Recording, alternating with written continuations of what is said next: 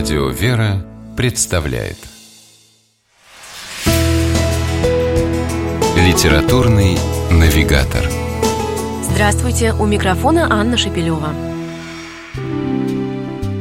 Любители телехита 90-х сериала «Крутой Уокер» возможно вспомнят, как в одном из эпизодов под названием «Рождество Рейнджера» главный герой в исполнении актера Чака Норриса необычайно искренне произносит монолог о вере в Христа – Интересно, что эти слова были не просто частью заученного сценария, а действительно шли от чистого сердца. Дело в том, что известный актер и мастер боевых искусств Чак Норрис глубоко верующий человек. О том, как вера в Бога помогает ему жить, он рассказал в автобиографической книге «Всем бедам на зло». Какие беды могут быть у кинозвезды? Скептически спросит кто-то. Оказывается, такие же, как и у многих из нас. Правда, стоит сразу заметить, что книга Чака Норриса, несмотря на заглавие, не жалоба на судьбу, а даже совсем наоборот. И все-таки в жизни актера были моменты, когда надеяться, казалось, было не на кого, кроме Бога. Так, например, Норрис рассказывает о своем детстве, которое, увы, не было таким уж безоблачным. Из-за крепко пьющего отца юному Чаку пришлось рано повзрослеть, чтобы заботиться о матери и младших братьях. Семья переживала непростые времена, Норриса жили в фургоне и нередко голодали. Но каждый вечер Чак видел, как его мать горячо молится Богу, прося у него поддержки. Мальчик стал молиться вместе с нею.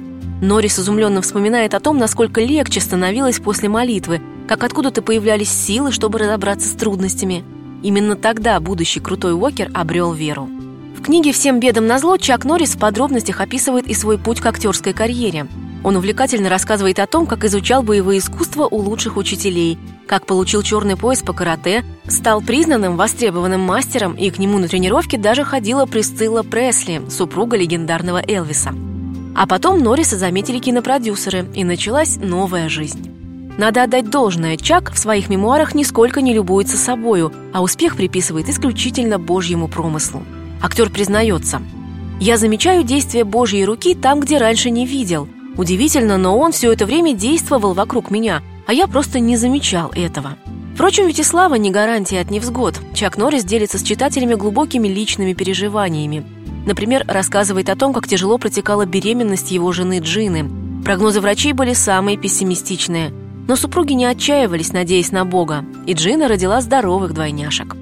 Мемуары Чака Норриса заряжают позитивом. Написаны они очень просто, каким-то искрящимся языком, от которого на душе становится теплее. И вслед за легендарным актером всем бедам на зло хочется верить, что лучшее время у всех нас еще впереди. С вами была программа «Литературный навигатор» и ее ведущая Анна Шепелева. Держитесь правильного литературного курса.